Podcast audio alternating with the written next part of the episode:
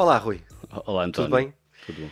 Preparado aqui para mais uma abordagem ao, ao Rei Dálio Vamos a isso. e ao livro do Princípios. Antes disso, deixa-me só introduzir aqui que a, a promoção que estamos a fazer relativamente ao curso, fizemos um pack especial, agora no final deste ano, que para quem quiser tirar o curso sobre criptomoedas um, e aproveitar para juntar também uma assinatura anual do Discord para pertencer à nossa comunidade, onde podem conhecer a mim melhor e ao Rui muito melhor, porque é ele uh, o grande manager da comunidade. Uh, e é quem está a dinamizar tudo o que acontece na comunidade do Discord. Uh, pode juntar ainda um webinar que nós fizemos especial uh, do metaverso, sobre o metaverso, quais são as grandes tendências do metaverso, o que é que o metaverso vai mudar na nossa vida, quais são as grandes empresas que estão a apostar no gaming no metaverso e tudo sobre o metaverso, que é um webinar de cerca de duas horas também. Juntámos tudo isto num pack, juntámos-lhe também a saúde financeira, onde podem trabalhar alguns conceitos de saúde financeira para, para o seu bolso pessoal, para os seus gastos, para o seu património e para o seu rendimento. Uh, e tudo isto vai estar disponível até dia 25 de novembro, não me estou a enganar, pois não? 25 de novembro, 25 certíssimo. de novembro. certíssimo. Uh, por 149 euros está disponível, tem o link por baixo, podem ver na assinatura do podcast ou no caso de ser o YouTube, podem ver também na, nos comentários por baixo, no texto do YouTube. Aproveitem que só está até dia 25 de novembro e depois regressa tudo ao seu valor uh, normal. Aproveitava também para divulgar que no dia 15 De dezembro, de dezembro, às 21 horas, às 21 horas, vamos estar em direto, em direto, Em exatamente, direto, em para direto. um webinar webinar, sobre o que, Rui? sobre a Bitcoin Lightning Network, que eu acho que é um tema que vai ser muito relevante nos próximos anos. Há muita gente a trabalhar nisso eh, e é dentro do protocolo da, da Bitcoin, que é, continua a ser para mim o protocolo mais relevante. Eh, e, vamos, e vamos explicar o que é que é. eh, Como é que a- funciona? como é que funciona, toda a parte técnica, vamos tentar, nós não somos técnicos especializados, mas vamos tentar o melhor que, que sa- sabemos. Ah, e, e- mas para mim, muito mais importante é quais são as aplicações e o que é que no Como é que futuro. isso vai mudar e como é que vai mudar, como é que nós como vamos é que poder usar. vai ou pode, não é? Pode Sim. mudar. Nós acreditamos que vai, mas ah, isto é- não sabemos o futuro, não é? Mas ah, Exatamente. Então anotem na vossa agenda uma de duas hipóteses, ou adquirem o pack anterior que eu falei e já está incluído o Discord. Uh, de- avisar aqui as pessoas do Discord que são os VIPs da nossa comunidade e são as pessoas que suportam também este podcast para que ele continue a existir. Um, as pessoas do Discord têm acesso gratuito a estes podcasts, a estes webinars, Webinars. que vamos fazendo. Uh, e portanto, uma ideia financeiramente interessante, já agora, uh, pode ser ou entrarem por este pack, têm logo o Discord, passam a, a estar inscritos com acesso gratuito ao webinar, ou se ninguém quer pertencer a nada, se o pack não faz sentido, se comprar o próprio Discord à parte também não faz sentido para vocês, um, p- porque poderia ser uma poupança, também aqui neste aspecto, o Discord custa 52 euros ano, o Discord, o pe- o Discord 52 euros ano, Ano. 1 euro por semana. E, portanto, exatamente, um euro por semana. E podem ter acesso a todos os webinars que fazemos durante esse ano. Eh, é um negócio que me parece interessante, porque nós faz... este ano já vamos para o terceiro, eh, portanto, parece-me um bom negócio. Quem não quiser nada disto e quiser só ver este webinar sobre Lightning Network, eh, tem um custo de inscrição de 25 euros.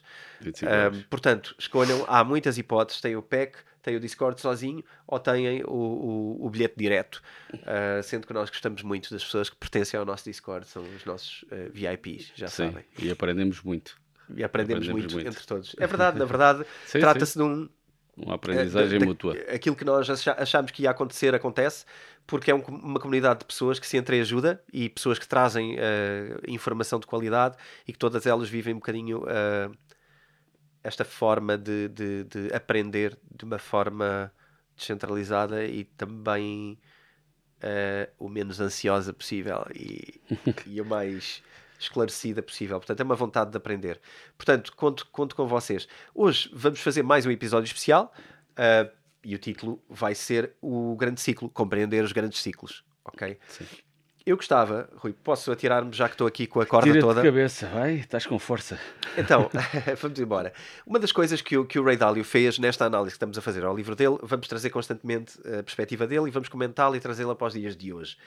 Ah, uma das coisas que ele fez por base deste livro foi estudar os episódios da ascensão e declínio dos impérios para perceber se de facto estávamos numa fase dessas ou não, porque havia esta suspeita, não é? De que eventualmente podemos estar, o tempo pode indicá-lo e alguns sinais exteriores podem indicá-lo, eh, exteriores e interiores podem indicar que o Império Americano possa estar numa fase de declínio e entre aqui e, e, a, e, a, e ser ultrapassado por um outro império, o tempo pode variar entre uh, muito pouco, entre 50 anos ou talvez um pouco mais que isso. Quando tu disseste muito pouco e depois dizes 50 anos, as pessoas quando tu dizes muito pouco devem estão a pensar é um, dois, três, quatro anos. Porque normalmente okay. nós temos uma visão. Ainda é, um erro no, é um erro nosso, de nós todos, não é? Nós sobreestimamos o curto prazo e subestimamos o longo prazo. Portanto, nós achamos é que verdade. as mudanças ou as coisas vão acontecer já. E é preciso tempo, é preciso processo, iter, uma, uma expressão que eu gosto muito de usar que é iterações. É preciso muitas iterações entre vários pontos para as coisas acontecerem e provavelmente depois vão acontecer de uma forma diferente.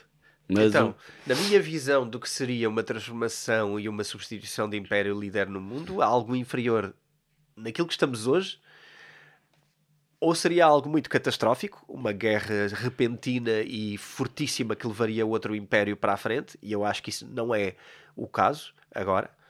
Uh, eu, eu, então, não achas tentaria... que vai haver uma guerra, entre, neste caso, entre China e Estados Unidos, que são os dois impérios que nós estamos a falar? Ah, não acho que vá acontecer já, e não acho que vá ser isso que vá fazer o tilt no, no, no, no, processo. Não sei se, seria, se a guerra eh, geral seria China-Estados Unidos. Eu, eu, suspeito que não.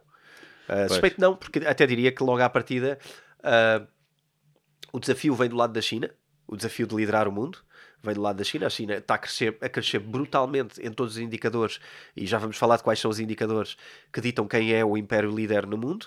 A China está a crescer enormemente em cada um deles, mas não é o líder ainda. Em termos militares, está mais distante uh, dos Estados Unidos. há termos, quem diga, eu, eu, tenho estado a ler que há, há quem. Tenho estado a ler. Que isto é relativo? Que há, que há quem diga, mas isto lá está, isto é muito do lado americano e os americanos hoje andam muito, como a gente falou no último episódio, uh, divididos entre eles. Então, na realidade, o que tu lês eh, tem sempre, normalmente, uma componente de, de, outros objetivos e que não tanta verdade, provavelmente. Mas o que eu li é que uh, o upper hand, uh, ou seja, a vantagem americana, neste momento, em nível militar, está-se a esfumar e há várias tecnologias novas, como por exemplo uma que toda a gente fala agora, são as bombas ou os mísseis hipersónicos, em que parece que na, para, para a guerra convencional vai ser uma coisa muito relevante um, eles estão muito atrasados. Mas o Rei Dálio, sobre as guerras, as guerras, ele diz uma coisa extremamente interessante que é muitas vezes as guerras, as guerras não têm que ocorrer, não é? Isto é como o póquer. É? O, é, o outro, quando os dois poderes são muito equivalentes, Uh, às vezes eles vão para a guerra para, para perceber, mas muitas vezes não vão. O que interessa é tu estás a fazer bluff ou não e eles perceberem-se. Uh, e, eu, eu, provavelmente, o que vai acontecer entre os Estados Unidos e a China exceto se outros eventos que catapultarem nessa direção, pode acontecer sempre, como foi no caso da Primeira Guerra Mundial, que ela surgiu assim, tipo, meio do nada, não é? Os historiadores dizem que as coisas aconteceram muito rapidamente uh, e ninguém estava à espera. E aqui pode acontecer uma coisa nesse sentido, sei lá, ou seja, esta, pode haver uma intensificação da guerra com a entre a Rússia e a Ucrânia, a Rússia ou alguém há uma bomba nuclear que é despoltada e isso despoleta qualquer outra coisa que depois, e depois são essas interações todas e de eu, repente eu aí... fora, está fora do controle e já ninguém domina. Aí, estás a ver? Aí muito mais, muito mais. Em primeiro lugar, queria, gostava de colocar em causa, até porque eu tinha aqui uma nota sobre isso, sobre o, o quanto as guerras surgem de facto como surpresa ou não. E há aqui um indicador engraçado sobre isso, eu acho que já lá vamos à frente. Se de facto foi ou não uma surpresa, eu ia pôr em perspectiva que não foi. Se tivéssemos visto alguns sinais que podem estar aqui, mas, mas, mas já está a ver a posteriori, porque as pessoas claro, que passaram, claro. a posteriori tudo é fácil. Mas, mas, é por isso que a minha perspectiva sobre a possibilidade de uma guerra talvez seja um pouco diferente da tua, okay. porque eu acho que uh, só precisamos de alguns rastilhos e não são assim tantos para que, por exemplo, a situação atual possa uh, entrar em descalabro uh, e, e, de repente escala. E, e, e o escalar é, é, é, de facto esta guerra que eu, que eu não estou a prever para agora, não faz parte do cenário que eu acho que vai acontecer. Portanto, isto tem a ver com probabilidades, não é? Altamente provável, mediamente Sim, provável, baixo. É eu, eu, acho que isto é uma, uma probabilidade baixa, mas acho que acontecendo aqui uma ou duas únicas coisas, de repente temos garantidamente uma guerra geral e, e nuclear. Mas isto vinha de uma coisa que era o que era o curto prazo e eu, no meu caso, olhando para isto, quando eu falo do curto prazo de um império substituir o outro, neste caso, por exemplo, sendo a China ou os Estados Unidos, eu diria que é algo que teria, precisaria aqui dos, dos, próximos 10 anos, talvez 5 a 10 anos. E colocaria outro player aqui, que era a Índia, que eu, que eu vejo poucas vezes colocado como, como possível uh, líder de uma Sim, data tal, de Já falámos isso no episódio anterior. Eles, o, a questão da Índia é que eles são normalmente mais virados para eles próprios. Uh, mas enquanto os Estados Unidos e a China estão em todo lado do mundo, a Índia não está. E acredito que há uma questão uh, que tem a ver com a parte digital, que está altamente uh, em crescimento e que acho que a Índia pode ser.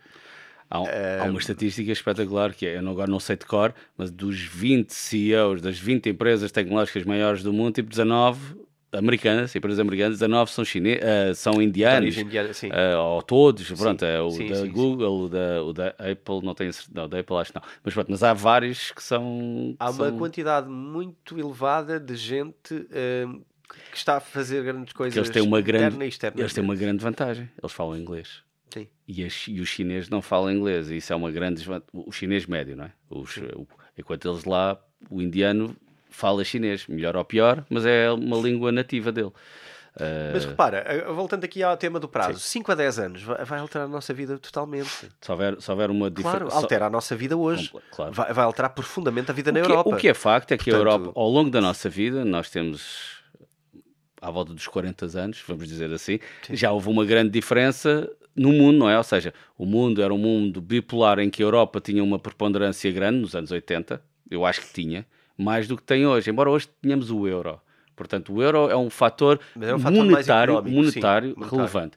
Mas em termos de influência, eu acho que hoje a Europa, tanto nós vemos, as, se nós fazemos as estatísticas das 100 maiores empresas do mundo em market cap, da Europa são para aí 3 ou 4, não se são mais, 10, não sei, mas são muito poucas. Há, há, uma grande diferença que a internet trouxe, que foi um completo seguidismo, se é que isto se pode dizer, não pode, mas, mas um, um completo comportamento seguidor em relação às tendências americanas desde que existe a internet. As, as, gerações desde então são muito mais americanizadas. As modas americanas que na altura chegavam por amigos, por exemplo, eu tinha amigos nos Estados Unidos, as modas que chegavam ano a ano quando eles vinham passar férias, hoje chegam no dia seguinte. Sim, claro não é? Tu tens um youtuber português a imitar o youtuber americano amanhã. E isso diz uma Portanto, coisa muito é relevante. Isso, isso, isso, diz uma coisa muito relevante do que é os Estados Unidos em termos de inovação. Sim. Que os Estados Unidos, e eu continuo a achar, e aí podemos discordar um bocadinho, que acho que, que os Estados Unidos continuam na parte de inovação muito mais à frente do que a China. Uh, e por um motivo que é liberdade que, embora podemos discutir que os Estados Unidos têm, têm liberdade hoje a mais do que tinha, podemos discutir isso, mas comparado com a China, é indiscutivelmente diferente. Na China, eles vivem com uma certa liberdade, até pisar os calcanhares de alguma coisa e que é relativamente fácil de serem pisados. Não pode dizer tanta coisa assim. Nos Estados Unidos, não, embora hoje em dia também é, um, é, é mais nesse sentido do que era antes, mas, mas, mas, eles têm mais liberdade, portanto, eles podem, as pessoas podem criar.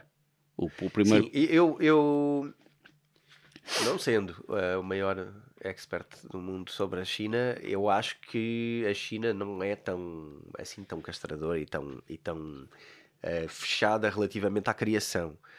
Uh, e, e, em termos de inovação, eu pessoalmente não consigo pôr-te em causa, mas o Rei Dálio põe ao dizer que não, a inovação, e aliás, é, é, olhando para os dados dele e partindo do princípio que os dados dele estão corretos, isto mais à frente no livro é falado por cada, creio que o número é mais ou menos este, mas quem depois comparar no livro poderá perceber, por cada 100 patentes que estão a ser criadas hoje por inovação, 90 são chinesas. Certo. Mas a questão é o que é... depois vais fazer com elas. E se tens certo. a liberdade para fazer ou não. E nós vimos o ano passado, o que é que, o ano passado, este ano, entre este ano e o ano passado, uh, o que aconteceu na China do, do que, que, eles fizeram às empresas tecnológicas e, e de cripto, mas, mas vamos esquecer eh, cripto, tecnológicas, ele, houve aquele, aquele mito, não é? Que o, que o dono, da, o presidente do, do, Alibaba, teve em parte incerta durante muitos anos e quando voltou o Alibaba passou a ser uma coisa diferente. E eles, ou seja, isto para dizer que tu podes criar essas patentes todas, podes fazer um, essas coisas todas, mas o controle é centralizado. E quando o controle é centralizado, a partir do momento em que tu tocas um calcanhar desse, dessa, dessa centralização, não vais conseguir avançar. E nos Estados Unidos, embora eles tenham estão numa fase dif diferente do que eram os Estados Unidos quando nós crescemos, não é? Hoje é muito, tá, é muito complicado, os Estados Unidos estão um país muito complicado, uh, mas continua a haver liberdade. Por exemplo, eu a semana passada, eu não, não desconhecia, uh, no YouTube, gente, isto vai estar no YouTube, no YouTube eles têm, uh, tu não podes dizer o que tu quiseres no YouTube, tens, eles têm as tuas Sim. regras, de seja do que for. Mas tu tens uma plataforma, chama-se Rumble, que eu não conhecia e que conheci a semana passada e que é adotada pela. Foi como tu podes dizer o que tu quiseres. E neste momento são os conservadores, e não são, mas principalmente os conservadores, que nos Estados Unidos não se sentem ouvidos. E só para dizer já uma parte, uma, um, uma nota que é eu não sou conservador e, e, e, e não gosto e, acho que e, sou anticonservadorismos, uh, quer sejam de esquerda ou de direita. Só para pôr isto, ah, isto para dizer que depois vão-me dizer ah, porque ele é, gosta do Rumble, logo é conservador, logo é, é, gosta do, deste político ABC. Não, pelo contrário, uh, tudo o que é conservadorismo religioso, cultural, etc., eu sou contra, tal como sou conservadorismo económico, etc. Sou, só, só que eu gostava de só dizer Set isto. The, the point. Set the point. Portanto, mas o, no Rumble, tu podes, tu tens liberdade. Portanto, e dificilmente vão tirar o Rumble do ar, não é? Depois podemos entrar no outro podcast, no outro webinar que tivemos, em, em que, que, era sobre a, a internet e, a, o e, e, o shutdown da internet. Depois, isso até é possível ser feito, mas aí já é, já é mexer muito mais com, por exemplo, ah, Estados Unidos, na China com Constituição. Shutdown, né? quase tudo não, discorda da sua política pronto, e, portanto... ponto final. Logo, portanto, podem ter essas patentes todas, podem ter muita inovação, podem ter A, B, C, D, F, mas como sociedade não se compara com a, com a, com, com os Estados Unidos no ponto da, da, liberdade de poderem fazer coisas com essas coisas. Não sei se. Depois, eh, este é percebo uma perspectiva. Outra perspectiva pode ser: um, existe de facto uma liberdade, uma, uma vantagem na liberdade. Eu consigo concordar com essa parte. Existe uma vantagem de velocidade de implementação, uma vantagem de uh, escalada abrupta, mas há um lado engraçado em, em primeiro lugar, percebermos que de facto há mais inovação na China e isto é diferente. Ok, isso é um, sim. Isto pode ser um ponto. Ela até pode ser mais difícil de se traduzir em inovação para as pessoas ou para o mundo. E aqui temos duas barreiras que já levantamos há pouco. Uh, não só o facto deles serem eventualmente mais centralizadores, Uh, mas também o facto da língua ser uma barreira, porque repara, muita inovação chinesa não chega aqui, Sim. muito uh, os influencers chineses não chegam aqui, não é porque não são bons, é porque nós não percebemos a língua e porque eles só, o universo deles, mas, uh, não vale a pena falar inglês. Mas os americanos, mas os, o, do outro lado também é verdade, ou seja, um influencer americano também não chega à China, mesmo que tivesse a liberdade de aparecer. Não, chega, mas não... chega a todo o resto do mundo, não é? Chega a todo o resto pessoas. Do mundo, e chega à Europa e nós estamos Sim. com uma perspectiva europeia, portanto, certo, para nós é, é mais fácil por causa Sim. do Império Britânico, toda a nossa Sim, aculturação a, a, tudo o que é inglês claro, claro. na nossa vida. Sendo que os jovens hoje, também já o falei aqui no podcast, noutros momentos, nem sei porquê, mas os jovens hoje têm um inglês muito mais fraco uh, do, que, do que é o nosso, porque nós fomos educados em termos culturais muito mais por, por coisas em inglês do que eles são hoje, porque eles consomem muito mais informação com base no Brasil e, portanto, são muito mais aculturados okay, por tenho... conteúdos brasileiros do que propriamente por inglês. A dizer o rapaz de 13 anos. Por exemplo, okay. os 7 aos 18 ah, sim, é são okay. totalmente português do Brasil e muito pouco uh, inglês. Pois nós era inglês. E nós era inglês ou nada. Oh, uh, também havia Nem havia em português, não, né? Sim, não, assim, havia Sim, mas era inglês. Mas claro, é diferente, claro. não é conteúdo claro. escolhido. Certo, certo. Então, eu acho que a China pode ter estes atrasos específicos, que é a barreira da linguagem e a barreira da, da, da, da, da centralização de algumas decisões. Uh, mas por outro lado, tem, tem também uma outra vantagem que joga com esta. Portanto, tem a vantagem de produzir mais inovação em primeiro lugar, ceteris paribus, inovação, e depois do outro lado, da, da implementação, tem uma vantagem que eu acho que mais lado nenhum no mundo tem, que é um planeamento de governo a 75 anos. Certo, claro. E isto distingue a China de qualquer país do mundo. E que a mim Sim. me faz pensar que estamos aqui os dois. Tu tens um plano a 75 anos, eu tenho um a 4 anos. Eu sou português, tenho um a 4 anos. Se eu estou interessado no anos. meu carreirismo, se for a 4, eu estou interessado no meu carreirismo. O que é que eu faço a seguir aos 4 anos? Não é? Claro. O, o que, é, que, é que eu vou fazer e como é que eu deixo os outros mal? O jogo Sim. passa a ser o micro. Sim, ah, é. Do outro episódio falámos de jogo, o jogo grande, jogo pequeno. Aqui estamos a jogar na ansiedade. Estamos a não, é? e entra numa conversa muito mais complicada, que também já abordámos um bocadinho, ou afloramos, que é a conversa da democracia e o que é a democracia é a alternância, não é? E quando nós não temos. Se tu me disseres assim, ok, podemos ter em democracia um plano a 75 anos de um país em que concordamos, o país todo, seja lá o que isso for, concorda, a maioria, concorda uh, neste plano, mas depois, claro, há coisas que uns concordam mais com. Pronto, há, depois há o resto. Uh, eu acho que hoje em dia nenhum país ocidental consegue fazer uma coisa dessas porque tão, estamos tão polarizados. Qualquer coisa. Eu tenho um amigo meu que, que está numa. Eu acho que ele ainda está lá, numa, numa assembleia, numa junta de freguesia da Grande Lisboa. Não, não digo mais nada. da Grande Lisboa está numa junta de freguesia por um partido, por um dos partidos que está lá representado. E ele diz, ele disse-me há uns anos atrás que quando entra algo e que eu concordo, mas se for do outro partido, nós votamos contra. Ponto final. Se, e depois, off the record, eles falam. Mas quando é para votar, não, é contra. Eles nunca votam. Portanto, isto, isto era há 10, 15 anos atrás. Portanto, hoje deve ser mil vezes pior. Hoje eles estão nas suas trincheiras com as suas uh, armas uh, prontos para, para não conseguir isso ser possível.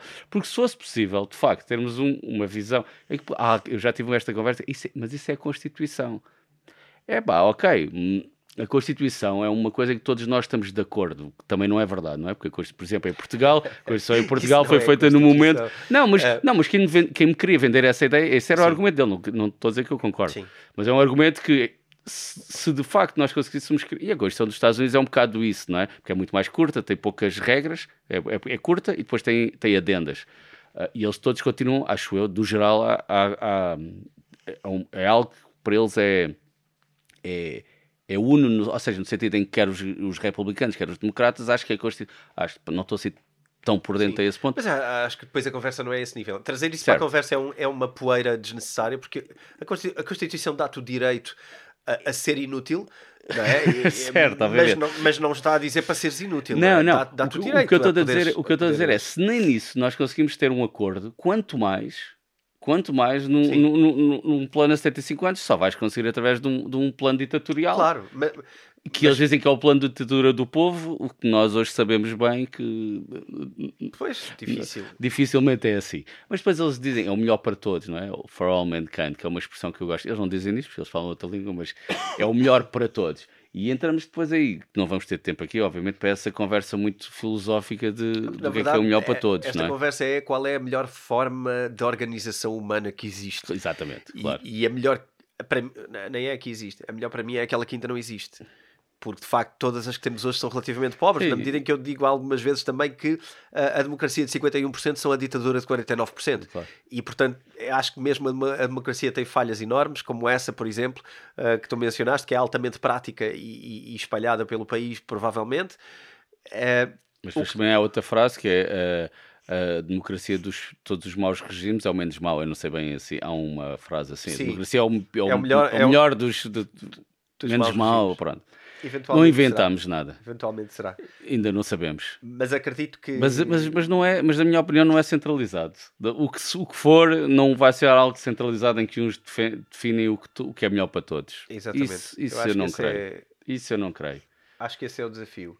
Mas aqui, entre os regimes que ainda não existem e os melhores dos que existem, eu, eu, eu concordo que, de facto, uma, um lugar onde podemos participar na forma como somos geridos é, é, relevante. Agora, eu não sei, é, é, o que eu estava a pôr em causa é o plano a 75 anos e o plano a, poucos anos e a eficiência disso na inovação, que me parece que, eh, por outro lado, eh, eh, a pequena inovação vai ser muito mais difícil de implementar, mas a inovação a muito longo prazo pode ganhar um, uma velocidade e uma consistência muito grande por causa do, do plano ser um, muito mais 360, não é? Um plano a 75 anos para a saúde, para a educação, para sei lá, para a tecnologia, para tudo, é mais consistente. Se houver um, eu diria assim, se houvesse um plano de 75 anos para, para, para a base, para a base, ou seja, educação, saúde, etc., e depois no resto haver a liberdade de ação, é pá, sim, obviamente, isso era, isso era extraordinário. Se nós cá em Portugal ou no Ocidente concordássemos com coisas há,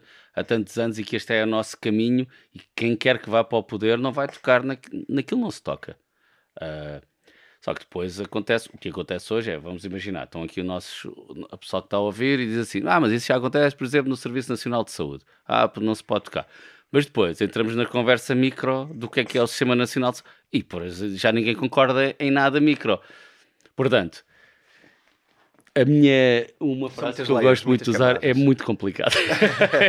gosto muito de usar, é muito complicado. É muito complicado. Na verdade, acho que podemos concluir uma coisa. Eu até gostava de partilhar aqui um gráfico um, onde podemos perceber a velocidade um, a, a, que a China se aproxima uh, dos Estados Unidos no que diz respeito uh, à inovação e eu acho que temos que dar aqui um salto para a frente. Pois é, uh, estava vendo aqui, era na página. É mais fácil encontrá-lo na página uh, 54, 54, para quem nos estiver a seguir. Eu vou recuar novamente, isto é só para dar aqui uma perspectiva uh, sobre de onde vem a China e onde é que está hoje. Certo. Vês a linha abrupta que, que acompanha uma, até um certo decréscimo nestes indicadores. Uh, que os Estados Unidos eh, eu, mostram em queda e, e, a China numa O Ray Dalio coloca muitos, muitos indicadores e, e, tem muitos, muitos gráficos. Eu, eu olho sempre aqui para estes mais para trás. A forma dele, eu não sei como é que ele fez isto, não faço São os 18 indicadores que, Sim, que ele considera, já vamos Pronto, mas, um mas, como é que tu tinhas um indicador em 1550, não é? Ou seja, é, é difícil, não é? É algo. É, tu tens de partir por vários pressupostos. Pronto, posto isto de parte, uh, pressupostos com os quais eu concordo, não estou a dizer que não concordo. Agora, se a linha faz assim ou se faz mais assado, pronto. É... Não, eu acho que é relevante os últimos anos. Se tu analisares aí os últimos 50 claro, anos. aí tu tens dados, eh, tens dados embora concretos. a gente saiba que os dados também são, não é? Os dados que nós achámos quando éramos mais novos que eram, que eram, que eram reais, eh, hoje sabemos que muitas vezes não o são. Podem, podem ser dados manipulados. Não? Podem ser manipulados. Portanto, podemos estar a falar sobre nada. Podemos estar, eu acho que não, eu acho que não, obviamente, mas, mas sim, mas por exemplo, há dados que não são, enfim.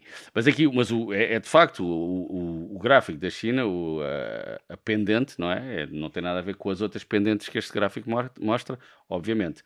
Um, e pronto, portanto, sim, eu é acho diferente, que... não é? A velocidade de progressão. Não quero com isto dizer que eu sou um pleno crente de que a China vai ultrapassar os Estados Unidos, se bem que tudo indica que sim, que está muito próximo já, mas que vai ultrapassar uh, nestes indicadores. Grande... Neste conjunto de indicadores eu... que, que, já vamos partilhar quais são, okay. eu não tenho garantias de que vá, mas parece-me que tudo indica que sim. A grande questão aqui, acho eu, tem a ver é se a China vai ser ou não a moeda de reserva mundial. Pronto. Porque a China não, a moeda da China, que é o Agora, acho que é, agora deu o. Yen. O Yen é do Japão. Desculpa. Uh, yuan. yuan. Pronto, se o Yuan vai ser, vai ser a moeda, a moeda de, de referência mundial. Porque quando, quando uma potência tem a moeda de referência mundial, consegue obter muitas vantagens, enormes vantagens, também não vamos abordar todas agora aqui, mas é outro ball game, como os americanos dizem, não tem nada a ver, porque todos os, tudo é definido na, naquela moeda. Tanto que há uma história interessante do uma das, dos motivos pelos quais uh, o Saddam Hussein foi invadido, em, o Iraque foi invadido eh, no, nos anos 2000, foi porque ele queria, o, ou seja, o, o motivo real foi porque ele estava a querer passar a negociar dólares em euros. E isso era inaceitável para os Estados Unidos. Hoje em dia os Estados Unidos já não conseguem fazer, já não conseguiam fazer isso desta forma. Porque na altura eram a única potência do mundo, etc. Depois podemos discutir se é melhor ter um, um mundo multi, multipolar ou não. Provavelmente é, porque assim, enfim, há diversidade, enfim. Um, mas a questão é essa. A questão, ou seja, a China até pode ser mais, mais... Por exemplo, a União Soviética. Ele fala aqui várias vezes da União Soviética como uma potência. Mas a União Soviética nunca foi uma potência económica nem no seu apogeu. Eles eram uma potência de militar. Mas, mas falamos de impérios. Uh, e eles são um império ainda hoje. A são Rússia. um império. São um império. Portanto, mas nunca foram uma potência um económica. Tanto que nunca aparece em nenhum dos gráficos dele. E eu não sei porque. Pode ser por ele não ter dados ou pode ter ele achado que não era relevante. Não faço ideia, sinceramente. Uh... Eu, eu acho que pode ter a ver com o facto de. Uh, não serem no, nos últimos anos uma potência, um império trans. Uh, porque, na verdade, para seres analisado como império líder, tens de ser um império para fora do teu império, ou seja, tens de ser alguém que está no líder como líder mundial. Mas portanto, eles foram, não é? A União Soviética foi. Do, durante tinha... um curto período de tempo, a Rússia está aí, alguns, como o império ah, mais forte do mundo. Está. Nos anos 800, não, não, não, desculpa, peço desculpa a toda a gente, está exatamente aqui. Mas ele normalmente não fala. Aqui está, eh, aparece Sim. este gráfico e aparece em segundo lugar, claro, claramente. Uh, mas normalmente ele não, não, se detém muito na Rússia, não, não é. E ele fala que a Rússia nunca foi, a única coisa que ele diz mais relevante é que a Rússia nunca foi um império uh, monetário, financeiro, Uh, nunca teve moeda, moeda, o rublo nunca foi uma moeda forte, etc. Ao contrário, por exemplo, da Holanda, que foi, Holanda que foi, foi, um dos impérios sim. que durou até bastante anos. E a Alemanha, anos. por exemplo, aqui no, no, gráfico ele, ele tem a Alemanha, e a Alemanha, eu lembro, a primeira vez que eu fui ao estrangeiro sozinho, fui à Sérvia, na altura chamava-se Jugoslávia, em 1998, um, e o dinheiro que eu levei, Deutschmarks, o meu pai foi trocar ao banco e ele era moeda veio, forte. Era a moeda forte, ia levar dólares ou Deutschmarks, mas para nós cá era claro, mais. Era nunca ia levar escudos, escudos era Sim. irrelevante. E lá tinha os preços, era tudo em Deutschmark. Eles recebiam Deutschmarks. Um, Portanto, já temos essa idade. As já moedas eram idade. outras. Eram. Havia muitas moedas. Marca era moeda forte na Europa, Exatamente. Era a moeda forte. E para eles, menos que a Libra por exemplo, não sei porquê, podemos, podemos definir se, calhar, não sei, estava a tentar agora Eu acho que depende de cabeça, da zona de influência. Da zona de influência. É... Ali era uma zona da, União, da antiga União Soviética, Sim. embora a Croácia, o norte, o norte da Jugoslávia, tinha uma grande influência alemã, e há muitas histórias sobre isso, e, e sobre a invasão na Segunda Guerra Mundial da, da Jugoslávia, e muita história mal contada durante, durante, entre, nessa guerra, na, na guerra do, dos Balcãs dos anos 90. É mais uma. É mais uma das histórias mal contadas. Que mais uma vez só nos mostra que os ciclos se repetem e Exato. que e então convém que olharmos. É que convém? Lá está, a aprendizagem é qual? Porque é que nós olhamos para estas guerras de uma maneira diferente do que se calhar até algumas das pessoas com quem trocamos opiniões? Porque temos esta vontade e necessidade de, quando acontece uma nova guerra, e nós já olhámos para a anterior e encontramos ali coisas que não foram bem como nos ensinaram ou não foram bem como aconteceram. Quando olhas para a nova, vais tentar procurar isto é ou não mais uma daquelas. Exatamente. Não é? E acho que é mais fácil para Ou quem porque já... é que esta guerra está... Esta, estamos a falar da guerra da Ucrânia e Rússia. Porque é que está de facto porque, a acontecer? Quando tu estudaste, o... não é? Economicamente, porque é que aconteceram guerras na Europa? Quando olhas para outras guerras, os motivos que te aparecem não são os mesmos motivos que tu depois estudas historicamente quando foi no passado. Certo. Não é? Sim. Então, o que é que nós estamos a ver quando olhamos para uma guerra? Se calhar estamos a ver onde é que encontramos motivos parecidos, porque são esses que motivam guerras esta, entre povos. Esta guerra é muito parecida, são, é muito parecida, o motivo alegado pelos russos, alegado, é muito parecido com o motivo alegado pelo, pelos alemães a seguir, à, a, a, seguir à Primeira Guerra Mundial, ou seja, no início da Segunda Guerra Mundial, que é o motivo em que me fizeram uma. No final da Primeira Guerra Mundial, a Alemanha uh, foi-lhe imposto uma, uma que perderam a guerra, não é? Perderam e foi-lhes imposto uma coisa que eles chamaram de dictato, portanto foi algo que eles não concordaram e que levou completamente a economia alemã para a miséria completa, para a hiperinflação, para um, para outro, depois veio o governo do Weimar, etc. Uh, e aqui o que a Rússia alega é exatamente isso, que a seguir à queda do Império Soviético, as decisões que foram tomadas nessa altura foram foram ilegais, ou seja, não tinham ter sido tomadas assim, só foram tomadas porque a Rússia foram demasiado penalizadoras uh, e a Rússia estava numa posição em que teve que, que dar tudo, senão não tinha dinheiro para se, se, financiar e que de facto não deviam ter sido feitas dessa forma. E eu acho, eu não sei se eles têm razão ou não nisto, não tenho. Para algumas zonas do planeta eu diria que sim, algumas zonas sim, outras não sei. Uh, mas, por exemplo, enfim, não, não vou entrar por caminhos, mas eu acho que eles têm razão, têm parte da, da razão. Um, e só que isso depois dá, dá, gera uh, sentimentos que são relevantes de nacionalismo, etc, E as pessoas ficam contentes com isso. E isto aconteceu na Segunda Guerra Mundial, aconteceu nas guerras anteriores e no futuro, quando este se resolver e encontrarmos a próxima paz, que vai durar muitos anos, como o Rei Dálio diz, os períodos de paz são muito maiores do que os períodos de guerra, uh, ou os períodos de prosperidade, mas a seguir vai acontecer outra vez. De certeza, ou seja, daqui a 500 anos, a 1000, não sabemos, vai acontecer. Uh, e a questão é, ok, estamos, estamos atentos a que nos disseram coisas que não eram bem assim, e neste momento todo, estamos a dizer coisas que não são bem assim, de certeza, uh, e o que é que fazemos com isso?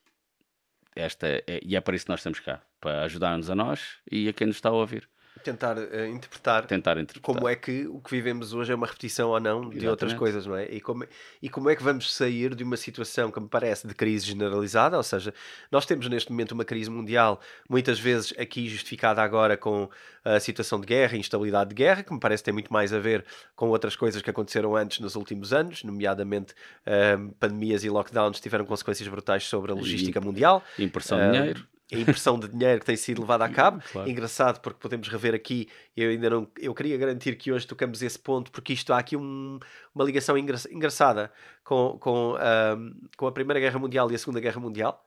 Uh, já falámos deste ponto há pouco. Uh, e as guerras surgirem a seguir, Sim. imediatamente após períodos de impressão desmedidos para resolver problemas uh, de bolhas económicas criadas nos anos 20 e 30. Por, sim, para resolver problemas que os homens que criaram, que foram resolvidos com dinheiro, para. Enfim.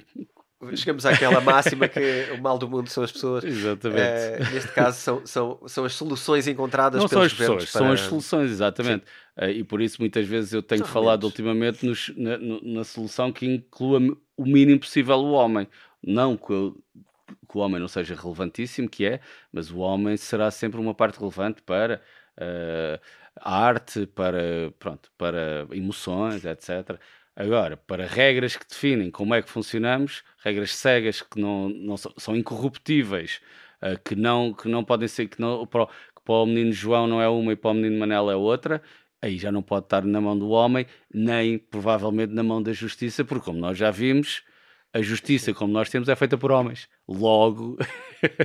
Parece-me importante que regras obedeçam a princípios Exatamente. e não a pessoas. Exatamente. Completamente. A princípios e não a interesses. E podemos ter uma claro. máquina a, a, a certificar-se que os princípios estão a ser, estão a ser feitos. E agora podemos entrar numa conversa também muito complicada sobre inteligência artificial, etc, etc, que não vamos ter agora.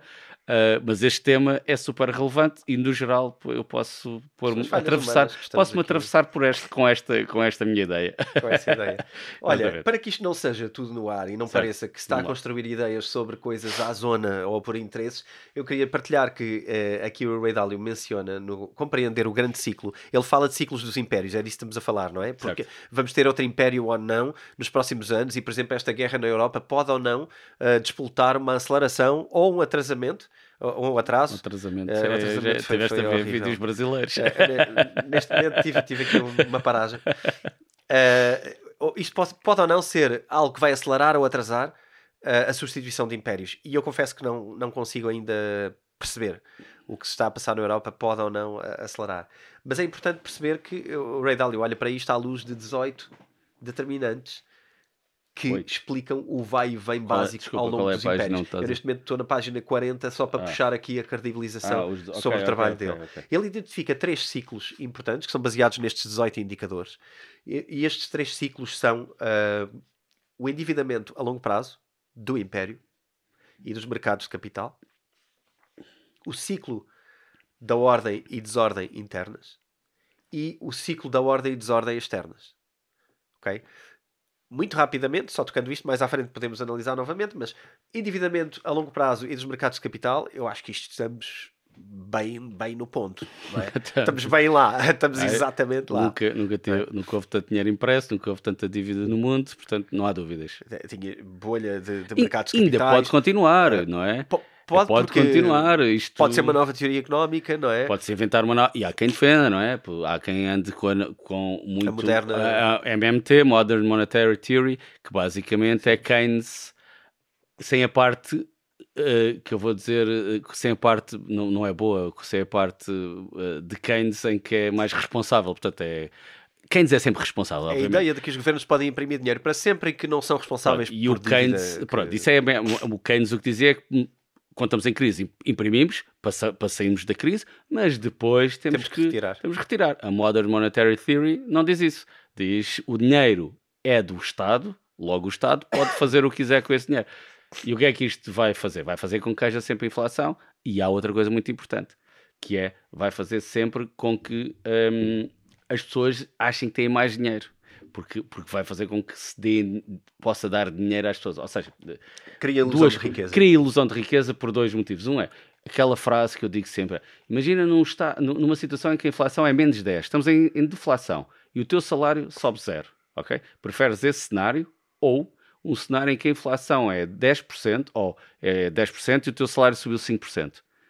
Pronto, se eu disser em porcentagem, a maior parte das pessoas vai dizer o hipótese B, mas se tu disseres, se tu não disseres em porcentagem, disseres em valor, em que o teu salário fica mil euros, vamos supor, e no outro cenário passa para 1050, para ser 5%, as pessoas vão dizer, muita gente já vai dizer, ah, vai ficar contente com isso. uh, porque não está a fazer, pronto, porque não percebe como é que o dinheiro funciona. E, e, e, e pronto, e, o, e, perceber como é que o dinheiro funciona é um trabalho que tu estás a fazer, uh, ou estás a começar a fazer também, uh, e, é, e é muito relevante e é fundamental, aliás enquanto não tivermos uh, pessoas esclarecidas sobre este tema, não vamos ter melhores decisões, nem vamos ter nem vamos ser governados por pessoas melhores, nem vamos ter uh, melhor decisão para, para a nossa vida, não é? Claro. Portanto, eu acho eles também não sabem, uh, eles também não percebem de dinheiro, não é? Os governantes no geral não. Pois essa, essa é uma parte engraçada. Que é que é nem sabem definir o que é o dinheiro. Se, lhes se numa das eleições nós perguntarmos a cada um dos líderes partidários para definir uma frase o que é que é dinheiro, vão dizer todos coisas completamente diferentes e se calhar todas coisas com que nós não vamos concordar. Porque definir o que é, que é dinheiro também não é muito fácil. É? Mas existe uma definição de dinheiro e para quem quiser está tá no meu livro Bitcoin e pode encontrá-la lá, que são as características básicas que o dinheiro tem que ter. E, e, nenhuma delas é essa. Mas isso é outra coisa. Isso é, isso é, mas, pode, mas isto é outra conversa. É uma, é, uma, é uma forma de transmitir valor e o valor é um conceito Ou, filosófico. Pronto, portanto, certo. O que é que é valor? Etc. A partir daí. É uma forma no tempo de, de, é de transmitir valor, o que é, é brutal. E, e agora eu entro já no, é distribuir de, uma forma de, de, no tempo perdurar o nosso valor, porque depois tem a ver com como é que nós a quantidade de dinheiro que nós temos, o que é que é? Enfim. O que é que ela se materializa? O que é que ela se materializa? É a materialização é, do futuro. É a realização hoje da materialização do futuro do que tu vales, digamos assim. Eu acho que podemos trazer à frente depois mais conversas yeah. sobre o que é que é o dinheiro exato, mas neste momento era importante perceber que a situação de dívida de longo prazo que os mercados de capital estão é, é enorme. Yeah. Nunca houve nada tão, tão uh, esticado, se podemos dizer assim, em relação ao dinheiro como, como hoje. Um, eu acho que se. Desculpa, queres. Não, ias pensava que ias passar para a desordem interna. Ia, exatamente. Mas isso já também falámos no episódio anterior. Um falámos já de ordem e desordem interna. Não falámos sobre como é que estão os Estados Unidos neste momento, sobre os problemas que têm, nomeadamente em cidades que ainda ontem eram consideradas uh, uh, os líderes do mundo, de São Francisco e, e a Silicon Valley e todas essas coisas, e hoje são só um antro, vá, sendo um bocadinho talvez exagerado, mas existem, eh, existe acesso à informação, as pessoas podem perceber, mas existe ali um, uma, um, um antro de, de, de, ladroagem e de comportamentos. Uh, ladroagem como assim? De assaltos e de completa insubordinância. Não, o que aconteceu, qualquer... o que aconteceu foi exatamente o que o Rei Dálio diz: que quando, que quando tu tens uma diferença muito grande entre ricos e pobres. Ou com menos pessoas com menos posses, esses não, em São Francisco não conseguem ter dinheiro para pagar rendas, porque as rendas lá, se a gente acha que as rendas cá estão altas, lá são sem sentido nenhum. Um, então foram muita gente viver para a rua, e, o que é terrível. E o que é que aconteceu a seguir? O Estado da Califórnia começou a, a cobrar mais impostos aos, aos, que têm mais, e o que é que os que têm mais fizeram? Foram-se embora. Exit. Exit. E o que é que vai acontecer a seguir? Vão cobrar aos que vão ficar, os que vão ficar vão embora, e, e isto só vai dar numa desordem. Não há hipótese. Epá, não há hipótese. E isto é o que acontece sempre. Com o fosso grande entre ricos e pobres, fosse tens grande. consequências Vamos sociais tirar aos, aos ricos para, para, dar aos pobres. Justamente. Eu não estou a dizer que não é justo. Estou a dizer que é justo. Obviamente, tem que haver uma justiça social.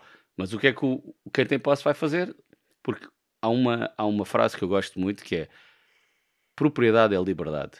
Ou seja, quanto, quanto mais propriedade nós tivermos nossa de pessoas e nossa de, de, bens, temos mais liberdade. Uma pessoa que não tem nada, não tem uma, não tem uma forma de ter um rendimento de, sem ser do seu trabalho, só vai ter do seu trabalho. Portanto, vai ser sempre, entre aspas, escravo ou do, do, ou do seu patrão ou do Estado, vai estar, vai estar sempre dependente de alguém. Logo, não tem liberdade. Quando nós estamos dependentes de alguém, não temos liberdade. Ou temos menos liberdade. Eu acho não, é, a relação está tá, tá criada, acho Sim. que é isso. No entanto, acho que nunca existe uh, uma liberdade total, não é? Até porque ela pode não ser desejável. Não, mas isto para dizer que. E também não existe um. Uma falta de liberdade total. Uma falta de liberdade total. Não, Exceto se estiveres preso. Não, Pronto, neste contexto. Sim. Não, mas isto só para dizer que o, o, a pessoa que tem mais posses pode decidir: eu em vez de viver em São Francisco, Califórnia, claro. vou agora para o Nevada, porque no Nevada já não, tão, não, não cobram impostos. O que é que ele faz? Ele pega nas suas coisas e tem a liberdade de ir para o Nevada. Um rapaz que trabalha no McDonald's em São Francisco tem menos liberdade para se. Ou seja, tem mais risco quando quiser mudar a sua vida. Logo vai ter mais dificuldades. Uh, portanto, e isto é. Isto é, é muito complicado gerir esta situação e por isso nós estamos a ler o livro e a Sim, falar convosco. Eu acho que aqui a problemática é eu, eu, defendo a liberdade, uh, por exemplo, de, de, de, movimentação das pessoas, a liberdade de escolha, de oportunidade, não é? Nós podemos ir para outro país e decidir ter uma vida melhor noutro país. Eu acho que essa liberdade deve, deve existir, deve ser total. Uh, aliás, mas não é, não é? Hoje não é. Hoje não é total é, no mundo todo. Uh, não é total nós temos mais acesso ao que um rapaz de, do Quénia, alguém do Quénia claro, quer vir viver claro. para Portugal, vai ter que ter um motivo. Claro. Nós quisemos ir viver para o Luxemburgo, não temos. Mas, idealmente haveria uh, liberdade e oportunidade. Claro, obviamente. E neste momento falta a oportunidade claro, também. É? Claramente. É? Acho que esta é a questão, falta, falta a oportunidade. Uh, a liberdade não é igual e para se calhar a partir daí e se calhar se, se, criar uma liberdade e uma oportunidade que seja igual para todas as pessoas do mundo resolvemos o problema de, de não termos uma, uma desordem total que era aquilo que estávamos a falar no episódio estavas a falar no episódio anterior Sim. como é que não fazemos se calhar se houver conseguirmos através uma equidade de toda a gente de liberdade e equidade na movimentação uh, no acesso à informação uh, não vai ser amanhã. Vai não ser vai depois ser de umas interações. Nós não temos qualquer estrutura social que nos permita sequer caminhar para aí. Não, porque depois porque vem. Se reparares, só vem... caminhamos para aí com revoluções. Claro, não, e depois, com, claro, com... se vier um, um, senhor do Quénia para cá, vai haver aquele senhor, o outro senhor que está contra o, o, imigrante vem para cá. E, e, pronto, e depois gera logo uma série de outras pessoas que estão contra os imigrantes virem para cá, porque não há condições para, para, eu, eu, tô, eu, defendo a imigração, claramente, ok? Só para, quando disse não há condições, é, acha-se que uma sociedade não tem condições para, para, para, para, para abarcar todas as pessoas que querem viver nos sítios onde querem viver. Pronto. Que é a tal oportunidade. Exatamente. Não está criado, não está criado. esse lugar e, e, eventualmente é um desafio, não tenho dúvida nenhuma disso, que isto é um desafio criar Uh, mas nós estamos muito mais a tentar interpretar do que tentar resolver, não é? Na verdade, nós temos que navegar nestas águas, nós não vamos, uh, não somos de repente dois iluminados que estamos aqui a resolver o mundo todo em 10 minutos. Não, não, não é que não estamos a apresentar uma solução, não é essa a nossa, uh, a nossa premissa. A premissa é muito mais perceber o que é que não funciona e como é, como é que nos devemos comportar dentro deste, deste, deste conjunto de coisas, não é? Se calhar uh, saírem de São Francisco porque de repente decidiram cobrar pós, impostos muito altos sobre a inovação das pessoas que lá estavam e as pessoas perceberam que podem fazer inovação noutro lugar, parece-me também uma, uma decisão pobre uh, do lado governamental, não é? Como é que não se vê que estas pessoas estão aqui, mas não precisam de estar aqui? Eles não estão ali porque o governo lhes ofereceu ali alguma coisa especial. Eles estão ali porque são dali, porque criaram ali, foi por acaso. Criaram um ambiente, um conjunto de pessoas, mas que são móveis o valor está nas pessoas, na inovação das pessoas. Não foi nada que fosse uh, trazido pelo, pelo governo. E querer cobrar isso, de repente, tornou-se uma desvantagem estratégica, não é? Por Porque as pessoas outro... podem dar o exit. Pois, e há outros, outros sítios onde não cobram e vão para lá. Claro. E isto vai e depois só dar só também. completamente. É. Cá em Portugal temos Nós a questão temos... do, do visto gold, não é? Quando é eu que... ainda olhava para o PSI 20 há uns anos largos atrás, não tínhamos uma empresa com sede em Portugal. Portanto, agora, não sei, não agora também não sei como é que estão, mas, uh, também há menos interesse sobre isso. Mas, uh... Não, não, mas os, os Estados lutam. Vão, uma, uma frase que tu tens antiga tua que é os Estados vão lutar sobre, sobre pessoas. Por pessoas, por, claro. Por pessoas, por, para ter mais pessoas. E há uma Sim. teoria muito interessante da, da, da, da, da Rússia, da, da guerra Rússia-Ucrânia, que é eles querem ter a Ucrânia porque a Ucrânia são 50 milhões, 60 milhões. A Rússia são 100 e tal milhões. milhões a Rússia não, não é assim tanta. Para o sim, tamanho sim. do território, Exatamente. eles precisam não são muitas pessoas, eles precisam de pessoas. Eles terem a Ucrânia é um terço deles, era mais um, pelo menos 25%. Era muito relevante.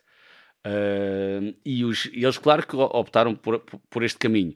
Mas os Estados, ao fazer vistos gold, ao fazer uma série de outras coisas, estão a lutar uns contra os outros para obterem. Desculpa. Para obterem. para obterem mais pessoas. Uh, e porquê é que querem mais pessoas? Porque estamos numa fase de, de dificuldade entre, de, de, económica em que a forma é ter mais pessoas no nosso bolo. É quase aquilo que nós dizemos também muitas vezes, é um Ponzi scheme, não é? É um esquema. A economia, no geral, é um esquema de pirâmide que precisa de pessoas. Se não houver pessoas, não há, não, há, não, não, não há uma série de coisas que nós temos. Claro que um dos pontos fundamentais do Redal é a produtividade. Uh, e é a produtividade que também nos faz ir em frente. O que é que é produtividade?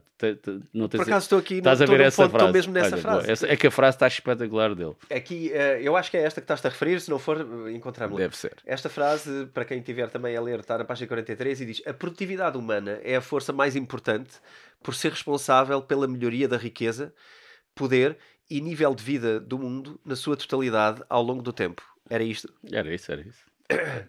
É isso. As pessoas, quando na televisão se fala de, de, produtividade, as pessoas não percebem muito bem, acho eu, o que é que é, o que é, o que é que se está a falar de produtividade. E produtividade basicamente é produzir mais com menos. Ou produzir o mais com o mesmo, pronto, seja o que for.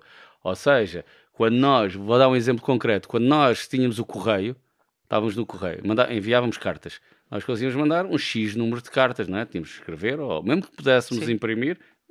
Quando temos o e-mail, conseguimos comunicar muito mais facilmente, não é? Porque conseguimos com o mesmo esforço a, atingir muito mais pessoas. Pronto, isso é um ganho de produtividade então, brutal. Uh, trazer aqui duas coisas engraçadas. Olha, uma que eu, que eu li ontem quando estava aqui a rever as minhas notas sobre o Ray Dalio, que é uh, a fase em que a China, mais rápido do que os outros países, inventou a impressão. E a impressão foi a forma mais rápida uh, criada até, até hoje, portanto, até à digitalização, de difusão de conhecimento. Ah, eu, ah muito antes do Gutenberg, que eles fizeram antes do sim, Gutenberg. Havia, sim. havia já anterior. E então, mas então, o Ocidente acha altura, que o Gutenberg é que inventou o printing para a impressão. Inventou outra coisa, mas não, não a mesma. mas já havia na, na, China. E aliás, foi no momento em que a China ultrapassou a difusão de conhecimento e, portanto, ultrapassou os outros impérios em termos de, de, de inovação também. Claro. Eh, porque tens mais pessoas. Logo a seguir, e, e, ainda esta coisa da educação que falámos há pouco, o Ray Dalio partilha a seguir esta frase da produtividade. Devido à qualidade da educação, da criatividade, da ética de trabalho e dos sistemas económicos das pessoas, para transformar as ideias em produção, é daqui que vem a, a melhoria dos ritmos de crescimento dos impérios. Mas ele tem liberdade. Não diz liberdade, ele diz liberdade. Não diz liberdade. Não, diz, liberdade? Ah, não. Okay, okay. diz criatividade. Criatividade, ok, ok. Criatividade. Mas, uh, okay. mas eu confesso que a liberdade eu, eu, concordo e eu acho curioso até que o Ray Dalio não me parece mencionar muito isso como fator relativamente a, a tudo. Mas eu, eu concordo que eu abriria um capítulo sobre a liberdade e como é que ela pode ou não ser um catalisador ou castrador, um castrador de, de, de, evolução. Porque acho, acho que talvez esteja em falta no livro. Eventualmente pode ser algo que, que devia estar ou cá. Se calhar ele não defende assim tanto a liberdade. Ou, não sabemos, não, sei, não, não sabemos, não é? Não, sabemos. Não, não temos que concordar com ele. Temos que anotar essa Exatamente. parte para lhe perguntar. Um, mas ele, mais uma vez, logo na página seguinte, fala sobre uma coisa que é, que é o espírito inventivo humano e este é muito mais forte uh, do que tudo o resto no que diz respeito a. a portanto, é o, é, o, é o espírito inventivo que leva os impérios a andar para a frente. E eu acho que tivemos claramente um espírito inventivo nos Estados Unidos uh, durante muitos anos e, e, esta coisa das patentes faz-me a mim pensar uh, profundamente que eventualmente está a mudar o, o, foco. Porque tu tiveste uma China imitadora durante muitos anos, certo. não é? Sim, sim. Uh, e hoje tu não tens uma China imitadora em termos tecnológicos, em termos de, uh, de tudo. E, e, esta coisa das patentes é extremamente relevante. As patentes são, são negócio. São efetivamente negócio Ora, e valem dinheiro. A questão, pois, a questão é? vai a. Perdão. Está aqui meio constipado. Esta constipação não me está a deixar no meu melhor. Um, enfim, a impressão, está tá aqui outra nota, também já agora para situar no tempo, na página 44 fala sobre a questão da impressão de Gutenberg na Europa em meados do século XV, mas que já era usada há séculos na China. Exatamente. Uh, isto é relevante. Também para nos mostrar que uh, nós não sabemos sempre tudo sobre a China, não é? Nós achamos que inventámos isto ou aquilo uhum. e de uhum. repente, afinal, uh, séculos antes já alguém estava é a fazer. É como a história de quem é que chegou primeiro às Américas, não é? Se for o, foi o Colombo ou, ou por mar, não estou a falar dos, de, de quem passou o Strait de Bering lá do outro lado, mas quem veio da Europa e hoje tem-se quase certeza absoluta, ou quase, para os Vikings. Foram Sim, os vikings é... de, do norte da Europa que chegaram primeiro às terras americanas e interagiram com a malta que estava lá, com os índios e fizeram trocas, etc. Portanto, nós que aprendemos na escola A, hoje sabemos que esse A não é verdade. Portanto, imaginemos tudo o que nos foi ensinado. São layers de leitura, não é? Por exemplo, eu quando estive no Camboja percebi que Camboja foi uma colónia francesa, uma parte durante, durante um período, e há uma influência francesa grande na, na no Camboja francófona. A questão é, isso é o que está na história. Aqueles foram os primeiros contactos, etc. Mas hoje já encontras mesmo em guias, não precisa de ser o melhor guia do mundo, já encontras referências a portugueses como os primeiros a terem chegado lá, como os primeiros a catalogar. Há diários deles a relatar isso ao, ao bispo em Portugal. Um, simplesmente o que aconteceu foi que os portugueses tiveram uma atitude de reservar informação, de guardar informação, de esconder que tinham descoberto aqueles povos e começaram a fazer trocas com eles e começaram a relacionar-se com eles. É para não ir, éramos poucos, era para não irem lá. Esconderam para mais claro. ninguém ir lá.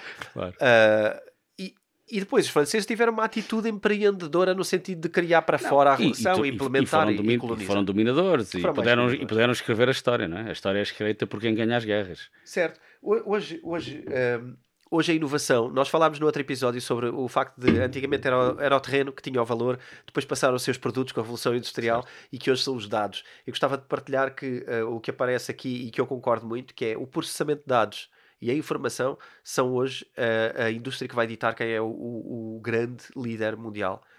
Uh, e, e, eu, talvez, por estas coisas e outras, continuo aqui a puxar a minha. Nós podemos fazer aqui um jogo de xadrez sim, onde eu estou sim, a puxar sim. pela China e tu, e tu talvez não. A puxar não é porque uh, queiras que a China ganhe, mas porque tu não, achas que vejo, tem. tem Parece-me ver ali uma capacidade grande de, de se tornarem. Uh, não, líderes. E atenção, a China pode tem-se transformado muito ao longo dos anos no que diz respeito a, a liberdades também. Uh, eu não, acho... O que nós ouvimos não é exatamente. Concordo, concordo que a informação que nos chega não é não é verdade, digamos assim. O que é facto é que a China faz, tem feito e continua a fazer.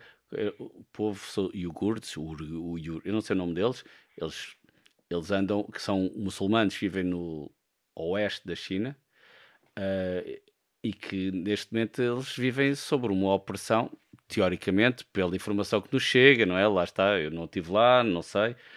Uh, mas eles, eles têm campos de, de, são campos de concentração, que eles chamam campos de reeducação, que é para eles deixarem de ser muçulmanos. Para, pronto. E o que é que tem acontecido lá? Atentados. E que nós também não sabemos. Mas, por exemplo, nesse, nessa zona da China, para entrarmos num centro comercial, toda a gente é revistada como se fosse num avião. Porque eles têm feito lá atentados, aquilo tem, tem sido complicado. Uh, Agora, quem é que começou? Foi um lado ou outro? Não sabemos. Mas a China não tem um. Tem um.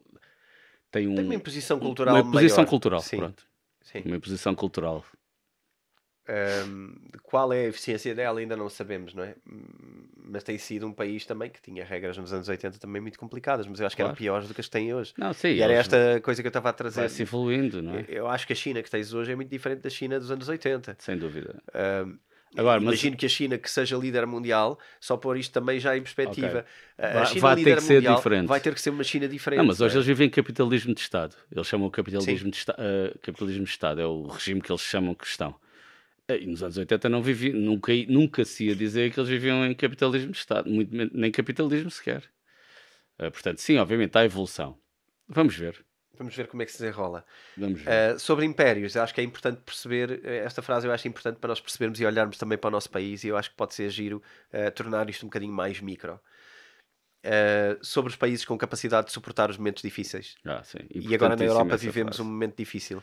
Então eu, eu gostava de ler isto palavra por palavra, que é os países com grandes poupanças, dívida reduzida e uma moeda forte de reserva têm uma maior capacidade de resistência aos colapsos económicos e de crédito do que os países com poucas poupanças, grande dívida e sem moeda forte de reserva. É engraçado completar com outra coisa que tem a ver com skills uh, sociais. Similarmente, os que têm uma liderança forte e capaz e população cívica podem ser mais bem geridos do que aqueles que não as têm, adaptando-se melhor os mais criativos do que os menos criativos.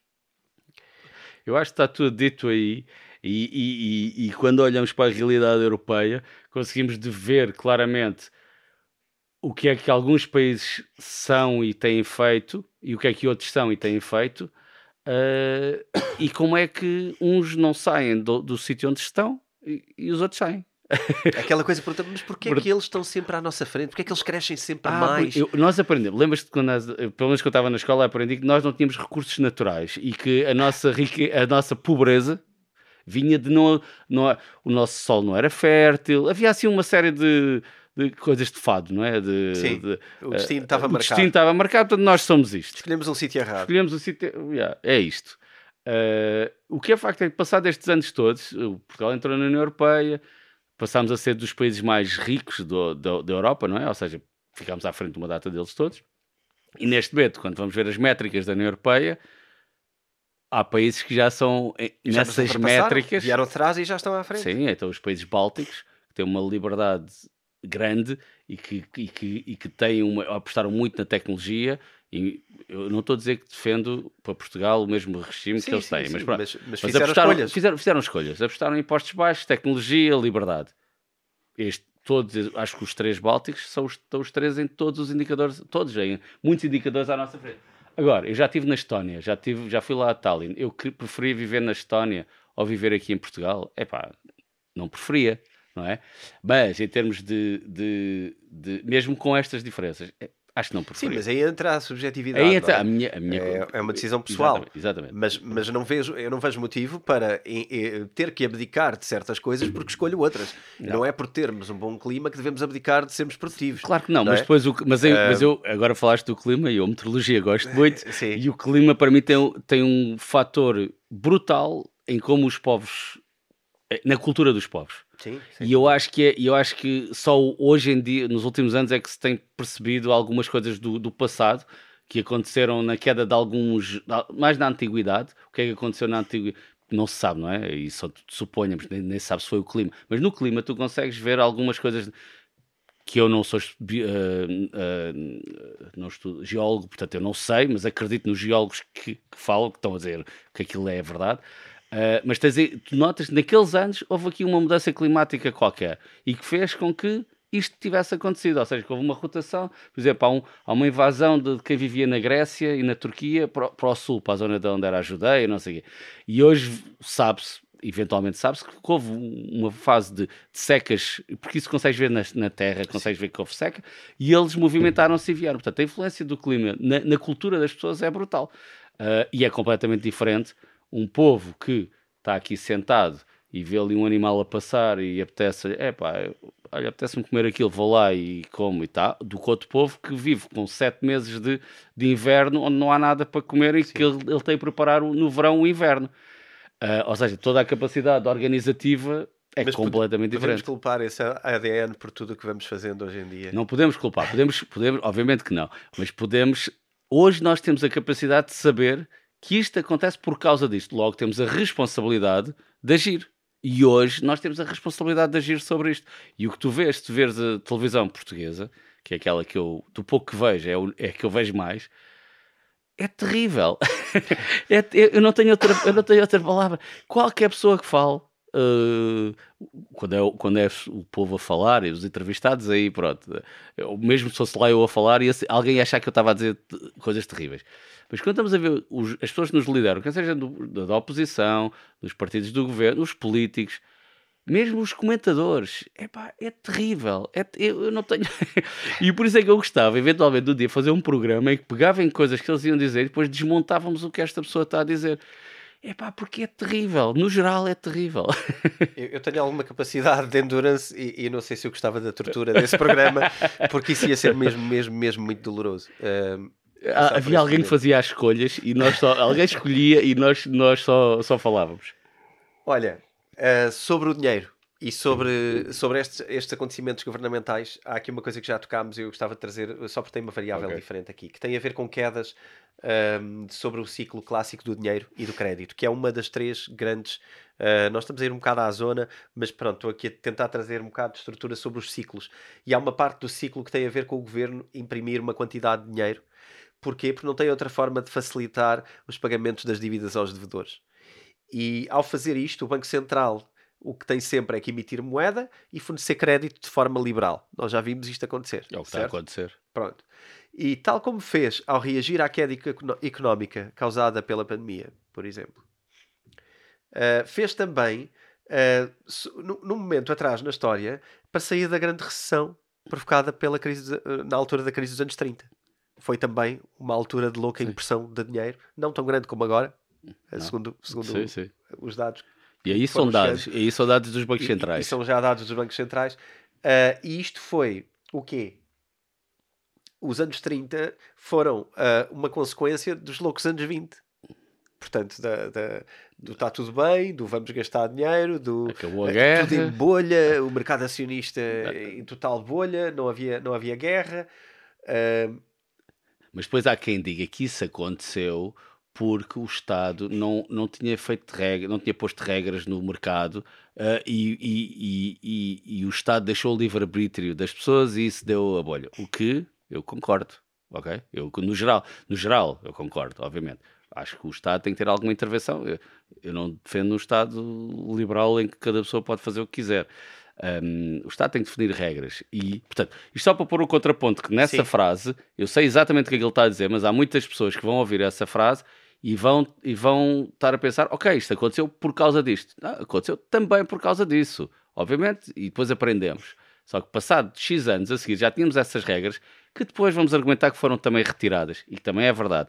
E quem é que retirou? Quem tinha poder. Portanto, aquela frase que tu leste, acho que foi no outro episódio, do poder, que, o, o, que acho que já lemos aqui. Se calhar, como eu já li isto várias vezes, já, que é o, o o poder está sempre junto com, a, com, o político, não é? O poder não tem que ser poder monetário. Sim, sim. O poder está sempre junto com a política, portanto, quem tem poder define as regras. Sim. Ponto final. Portanto, uh, ou seja, quem teve poder, o que é que fez? Tirou essas regras e alguma parte dessas regras foram criadas nessas, nessas crises. Uh, para, para ser mais fácil a parte toda do investimento. O que é que isso deu? Deu com que não houvesse regras, deu a crise de 2008. O que é que o Estado fez? Imprimiu mais dinheiro. Portanto, o ciclo é sempre este. Um, e, e, há sempre aquelas guerras, isso também está no livro. Há sempre as guerras e as disputas entre os que querem distribuir a riqueza e os que não querem, claro, não é? Claro. Essa é a parte do tumulto interno, da, da instabilidade. Mas quando interna. as coisas correm bem, tu... mas quando as coisas estão a correr bem, essas guerras, essas, essa luta é. A instabilidade é menor. Há, há sempre, e há de haver sempre, mas é menor. Sim. Quando as coisas começam a não correr bem, ou há maior diferença, Exatamente, nós falámos disso no momento luta. anterior. Porquê? Porque momentos de dificuldade afetam mais os que não têm e no momento de aperto extremo, o que acontece normalmente é uma tendência para uma revolução interna que, eh, segundo coisas que vamos analisar mais à frente, os, os Estados Unidos encontram-se num momento certo. social muito capaz de, de, de, chegar lá. Antes de terminar, eu queria garantir que tu trazias uma frase que, eu, que eu, nós falámos sobre ela e eu sei que trazia aqui... Uh, Uh, eu, posso, eu vou ler também palavra por palavra, não com, a, não com a dicção que este meu colega tem, mas que, que, é a seguinte: que é na página 52. Estes períodos de destruição, reconstrução, uh, porque ele fala dos ciclos sempre de, destru, de destruição, reconstrução, e essa parte, se calhar, ainda não abordámos, se calhar, devidamente, uh, porque tudo acontece por ciclos de reconstrução é e destruição. Pronto, no, estes períodos de destruição, reconstrução devastaram os fracos tornaram evidente quem eram os poderosos e estabeleceram novas abordagens revolucionárias de fazer as coisas, ou seja, novas ordens, que prepararam os períodos de prosperidade que eventualmente se tornaram demasiado alargados, na forma de bolhas de dívidas com grandes fossos de riqueza e conduziram, isto é muito longa a frase, mas, e conduziram a grandes recessões provocadas pelo endividamento, as quais, por sua vez, deram lugar a a novos testes de resistência e a períodos de destruição e reconstrução, ou seja, guerras, conduzindo a novas ordens e eventualmente à nova vitória dos for fortes sobre os fracos e assim por diante. E eu acho que esta frase é muito comprida, mas define exatamente. Mostra como tudo é cíclico. Tudo é cíclico. Isto como, vai sempre acontecer. Começa por uh, uma destruição e uma reconstrução. Na reconstrução Uh, tens abordagens revolucionárias que são novas ordens mundiais, que, uh, novas moedas, novas moedas fortes, o choque então, de Nixon nos anos 70, uma não, guerra ou mundial. Pode ser, ou, pode ser, uh, ou pode ser, o, o, por exemplo, em 1917, com a Revolução Russa, o comunismo. É uma nova exemplo, ordem. Que, que, sendo uma nova ordem, continuando aqui, vai gerar períodos de prosperidade a seguir, porque é para isso que foi criado. Exatamente. Mas que se tornam demasiado alargados e fazem disparidade entre ricos e pobres, o que leva a, a bolhas de dívidas. O, o, que no caso eu estava a tentar fazer a analogia, a, a, a, relação com, com a União Soviética, em que não sei se eles tiveram bolha de dívida, porque eu não, sinceramente não conheço a política monetária que aconteceu com o rublo, não, não sei. Uh, sinceramente, não sei, devia de estudar um Mas bocado tiveste sobre uma aristocracia russa Mas tiveste a aristo- fortíssima, claro, uma produção medida- intelectual fortíssima. Não, não, mas tiveste, Eh, depois a- a- o fosse entre ricos e pobres lá não era tanto de monetário, mas era aquilo que eu disse no episódio anterior, que é quem tem acesso a coisas. As condições de vida. E nós, por exemplo, eu tenho familiares por intermédio da minha, da minha mulher que, que, que vivem na Venezuela e, e eles muitos saíram, outros continuam, outros agora estão a voltar, mas eles falavam de coisas que aconteciam lá de acesso a, a bens. E quem tem o acesso a bens e como é que funciona o acesso a bens. Uh, e há pessoas que são privilegiadas no acesso a bens. Claro. Principalmente quem se, pronto, quem se porta bem com, com, com o partido vigente. Mas, mas, mas, mas isto para dizer que mesmo nesses, as pessoas que defendem que se nós tivermos este regime em que vamos estar todos bem, e nós na, na base até defendemos, pá, o comunismo não é um, um regime mau, em termos, A ideologia- a ideologia é muito boa, de, de- acho eu, não é?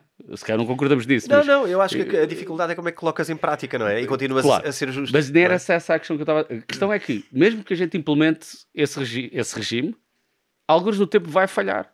Porque vai falhar, porque vai demorar demasiado tempo e vai criar fossos entre pessoas que são naturais, porque as pessoas são corruptas, co- corruptas no sentido de pronto, a pensar em entrar em B, se estão, se- vão pensar melhor no A. Por muito que nós que, que queremos o melhor para todos, e queremos todos o melhor para to- todos, não é todos, mas a maior parte das pessoas, mas quando chega aquela, há sempre uma decisão, um momento de decisão em que a pessoa vai decidir o melhor para si. Todos nós. Todos Então, nós. Voltamos à frase de início do podcast. Não sei se foi do início deste. As regras de conduta social deveriam ser decididas por princípios e não por pessoas. Claramente. Não é? Por Epá, E não por interesses de pessoas, porque nós Foi temos deste. uma vida demasiado curta para que o nosso interesse seja igual ao interesse de um país que continua e que seja próspero e que seja estável e que seja positivo para todos. Certo. Estamos demasiado micro. E, demasiado micro. E por isso, quando estamos a tentar decidir que vou votar no partido A e no partido B, porque este é que me vai ajudar a levar, ou seja, é isto que eu. Eu, eu, eu posso dizer, eu desde que comecei a votar, eu já votei vários partidos dos, do- dos dois espectros e hoje estou, posso dizer, não tenho problemas nenhum, estou a votar no Partido Liberal, portanto, que eu, não, que eu não concordo com muitas coisas que eles defendem, mas amanhã, se eu posso defender que o que o Bloco de Esquerda ou o PCP, eh, se continuarem a existir, eu se calhar posso votar neles a seguir. Uh, porque para aquele momento, porque em momentos diferentes nós precisamos de coisas diferentes. Uh, e, e eu acho que essa é, é, é grande. Claro que, obviamente, um, um partido como o Bloco Esquerda que quer, que tu- ou como o PCP, que ninguém tenha nada, não é? É tudo do Estado, pronto, aí que podemos encontrar algumas divergências mais, mais, mais complicadas. Mas, mas, mas vivendo numa democracia ocidental e que há, vamos passar para um lado e para o outro, mas isso não me leva a estar agora a achar que esta é que é a verdade e que se, nós, se eu fizer isto tudo, o mundo vai ser muito melhor. Que não é verdade. Ou seja, pode ser verdade num caminho curto, mas depois no longo prazo eu sei que essa decisão que eu tive há uns tempos atrás vai, vai, vai implodir. Portanto, não, não há volta a dar. E eu acredito muito nisto.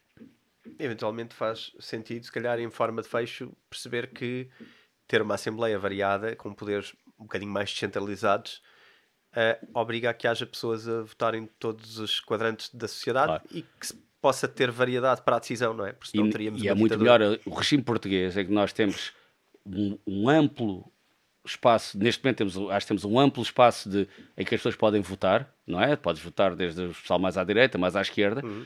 em- do que, num, do num- num- numa, numa realidade americana em que votas dois e que estes dois abarcam coisas. eh, Ou seja, tu com dois partidos não consegues abarcar tudo o que nós conseguimos abarcar com uma disseminação maior. E, e nós perdermos isso, que eu acho que é o caminho que vai acontecer, é mau, não é bom. Ou seja, portanto, é bom no, no, no, no, no Parlamento haver a diferença de opinião, vamos dizer assim. Se depois é impraticável, como é que vamos chegar? Se calhar temos que chegar a mais, a mais acordos, não te sei, não te sei dizer. O- os, os nórdicos funcionam de outra forma, não te sei dizer. O que eu sei é, é que, é que a bipolarização, neste momento, é o que nos está a ajudar a arrastar para, para, para- para a desordem interna. E é claro, porque tu tens que abarcar Temos uma- isso, temos isso em, em, em forma de fecho. Temos isso a acontecer nos Estados Unidos, uma total uh, uma polarização total de uns de um lado, outros do outro, a abrir trincheiras enormes, Claro. que neste momento não são só entre ricos e pobres, são, uh, como tu às vezes brincas, os uns e os outros, não é? Exatamente. Uh, aos estão de um lado, aos estão do outro, às tantas já se esqueceram porquê, exatamente. mas lutam por aquilo até à morte, não é? Sim, que sim. é o futebol, É que é o estarmos numa coisa e já nos esquecemos porquê. Exatamente. E no Brasil, neste E- momento, o Brasil é o país do futebol. Eu e, acho que é importante- E, e estão no futebol, É completamente. importante percebermos como é que a sociedade ocidental está a ficar assim, como é que eventualmente o nosso país está ou não a ficar assim e levar isto para a nossa decisão na vida. Europa, que é que- Sim, é isso. Mas a Europa, só, a Europa Ocidental, o caminho é esse, mas é mais difícil porque nós temos muita bagagem histórica de, de coisas que já são assim há muito tempo. Eu acho que é mais, não é impossível, eu acho que é mais difícil. Mas a Inglaterra é isso, a Inglaterra é bipartidária, basicamente. E tem mais partidos, mas é, é basicamente bipartidária. Muito bem, ficamos por aqui. Acho que hoje ficamos por aqui. Então, para a semana voltamos com mais uma análise eh, ao livro do Princípios da Nova Sim. Ordem Mundial e contrastá-lo com a nossa vida para melhores decisões. É isso, não é? É isso. E registrem-se no, no curso aqui do António, no Discord, para falarem connosco, Sim, quem quiser para porem perguntas. Porque no Discord nós também falamos muito sobre esses temas, eh, geopolítica, etc. Aliás, é dos temas que eu mais gosto. Sim, então, quem quiser dirigir perguntas até especificamente Ah, aqui sim, e não tenha acesso ao Discord, uh, enviem um e-mail para bitcointalks.editoraself.pt e já sabem, aproveitem o desconto do livro para poderem ler o Ray Dalio a falar sobre estas coisas. Eh, Este contraste que fazemos com a vida é nosso, não é dele, mas ele tem informação que eu acho que é preciosa para nos ajudar a, a decidir e eu acho que cultura eh, é o melhor investimento que fazemos, não é? Antes de E investir viajar. noutras coisas, cultura, viajar, e como, viajar. Forma, como forma de cultura, Cultura, acho que sim. exatamente. Uh, aproveitem a vida, viagem e, Exatamente. e leiam. E leiam leiam. mais. Até para a semana. Até para a semana.